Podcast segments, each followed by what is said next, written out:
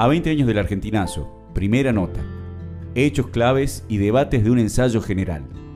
El 19 y 20 de diciembre de 2001 estalló una semi-insurrección de masas que derrotó un estado de sitio y en 10 días derrumbó cuatro presidentes. Demolió completamente la ideología de los pusilánimes para los que nunca están dadas las relaciones de fuerza. Se suspendieron unilateralmente los pagos de deuda externa y se produjo un quiebre en el sistema político. El país ya no volverá a ser igual. Durante las jornadas del 19 y 20 de diciembre de 2001, el país estalló en una rebelión de masas cuyas consecuencias en el sistema político, aunque atenuadas, se mantienen. Entre esos días y el fin de ese año se produjo un vacío de poder que se llevó puesto a cuatro presidentes y enterró hasta hoy uno de los pilares del bipartidismo que sostuvo el régimen burgués argentino desde la caída de la dictadura genocida, la UCR. La rebelión arrancó la suspensión unilateral de los pagos de la deuda externa, la liquidación de la convertibilidad que hundió y desmanteló al país durante la década del 90, el apoyo social a los desocupados por la crisis económica, entre muchas otras conquistas colaterales. El movimiento de masas mantuvo por 10 meses consecutivos una movilización constante y dio los primeros pasos para su autoorganización en las asambleas barriales. Los políticos tradicionales, los exministros y ministros y otros funcionarios identificados como corruptos sufrieron durante meses la agresión de ciudadanos crispados por el desastre que habían provocado y debieron ser protegidos por la policía. A lo largo de dos años, el Congreso tuvo que funcionar vallado para separar a diputados y senadores de la furia popular.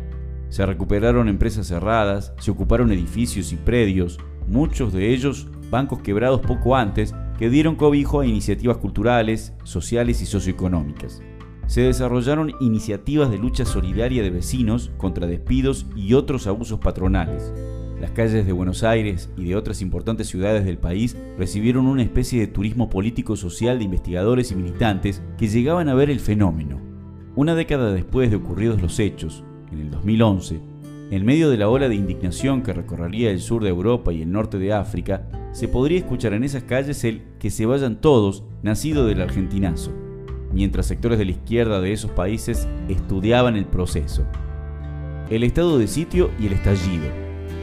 El estallido de los días 19 y 20 se veía venir. El contexto era de una profunda crisis económica y política del gobierno de De la Rúa, con acusaciones de corrupción hacia el Congreso de su propio vicepresidente, Chacho Álvarez, que finalmente renuncia a su cargo con una fuerte presión del Fondo Monetario Internacional para profundizar el ajuste y sacar leyes contra reformas pendientes como la ley de flexibilización laboral, entre otras, y un creciente proceso de movilización social de gran parte de los distintos sectores de la sociedad. Concentraciones de ahorristas frente a los bancos, cortes de rutas y calles por parte del movimiento de desocupados, que luego se convertiría en un potente movimiento piquetero, y luchas parciales por gremio, como docentes y estatales, y generales del movimiento de trabajadores. A todo este contexto se sumaron a partir de la segunda semana de diciembre una escalada de saqueos en supermercados y establecimientos comerciales de venta de alimentos. Incluso se generaliza el método de interrumpir la circulación de mercancías por las rutas tomando los camiones y expropiando su contenido. El 13 de diciembre se desarrolla una huelga general con movilización a Plaza de Mayo del Movimiento de Trabajadores Argentinos, conducidos por el colectivero Palacios y el camionero Hugo Moyano. Una huelga convocada por una parte minoritaria de los sindicatos, pero que paralizó el país. Desde ese día hasta el 19 fueron creciendo los saqueos, desbordando el supuesto control de los intendentes del conurbano, que además se multiplicaron por centenares en todo el país. Cuando el 19 por la mañana se esperaban saqueos en la capital del país y se producían duros enfrentamientos en la ciudad de La Plata entre trabajadores estatales, docentes y la policía, se hacía evidente que la tensión crecía. Por la tarde, en un discurso por televisión en cadena nacional, el presidente de la Rúa anuncia la declaración del estado de sitio pasando por encima del Congreso. Ese anuncio fue encender la mecha que provocaría el estallido. Esa tarde, Luego de la declaración del estado de sitio, la tensión se notaba en la ciudad. El MST, que se había mantenido en alerta todo el día, desarrolló una movilización de repudio al anuncio de De la Rúa, recorriendo todo el centro porteño. En las veredas y desde los balcones y ventanas de los edificios céntricos, la marcha era aplaudida y alentada por los vecinos, mientras otros se acercaban y ofrecían agua a los que manifestaban. Al caer la noche y ceder un poco el calor, la población salió a la calle desafiando el estado de sitio y comenzó a dirigirse a la Plaza de Mayo por centenares de miles que llenaron varias veces la plaza. Allí comenzaron los enfrentamientos. En la madrugada se producía el primer asesinato de los 39 manifestantes asesinados y 250 heridos en los enfrentamientos que entre el 19 y el 20 puso el pueblo. También en la madrugada del 20 renunciaba el ministro de Economía, Cavallo, pero ya no era suficiente. Durante todo el día 20 se desarrollaron enfrentamientos entre manifestantes y las fuerzas represivas hasta que al principio de la tarde se conoce la renuncia del presidente, que tiene que retirarse de la casa de gobierno en helicóptero y comienza el festejo popular.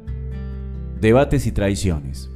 Después del 13 de diciembre, la primera en borrarse siguiendo la máxima peronista de desencillar hasta que aclare fue la burocracia sindical, incluida la que posaba de más combativa que había convocado el paro nacional el mismo 13 pero la centroizquierda, la CTA y un sector de la izquierda estalinista, el PPT-PCR, llamó abiertamente a no movilizar el 19 para no hacerle el juego a la derecha, aceptando de hecho la declaración del estado de sitio.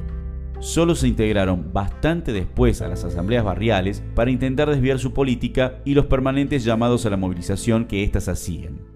La caracterización del MST de que se venía el estallido, expresada en la portada de nuestro periódico previo al 19 y siguiendo a Lenin y Trotsky, de que se estaba produciendo una revolución parecida a la rusa de 1905 o febrero de 1917, nos llevó a participar con todo, tensando al partido y empleando todas nuestras fuerzas y recursos, y a plantear nuestra política con esa fuerza y convicción en las asambleas. Luego de una primera vacilación, el resto de las fuerzas trotskistas participaron de las jornadas y de las asambleas, pero el hecho de que despreciaran el carácter popular de la rebelión los llevó a plantear políticas democratizantes como la posición del PO, entonces dirigido por Altamira, que en una sesión de la legislatura porteña llegó a plantear un gobierno provisional de todos los bloques legislativos allí representados, es decir, con radicales y peronistas. Los debates en las asambleas y en la interbarrial de Parque Centenario fueron construyendo un programa de gobierno que contenía una serie de consignas de carácter anticapitalista que contemplaban, entre muchas otras, el no pago de la deuda externa y estaban anudadas por el planteo de un gobierno de trabajadores y las asambleas. Los que comenzaron el 19 y 20 fueron tiempos tumultuosos y creativos, donde el movimiento de masas probó sus fuerzas e hizo un enorme aprendizaje, un verdadero ensayo general.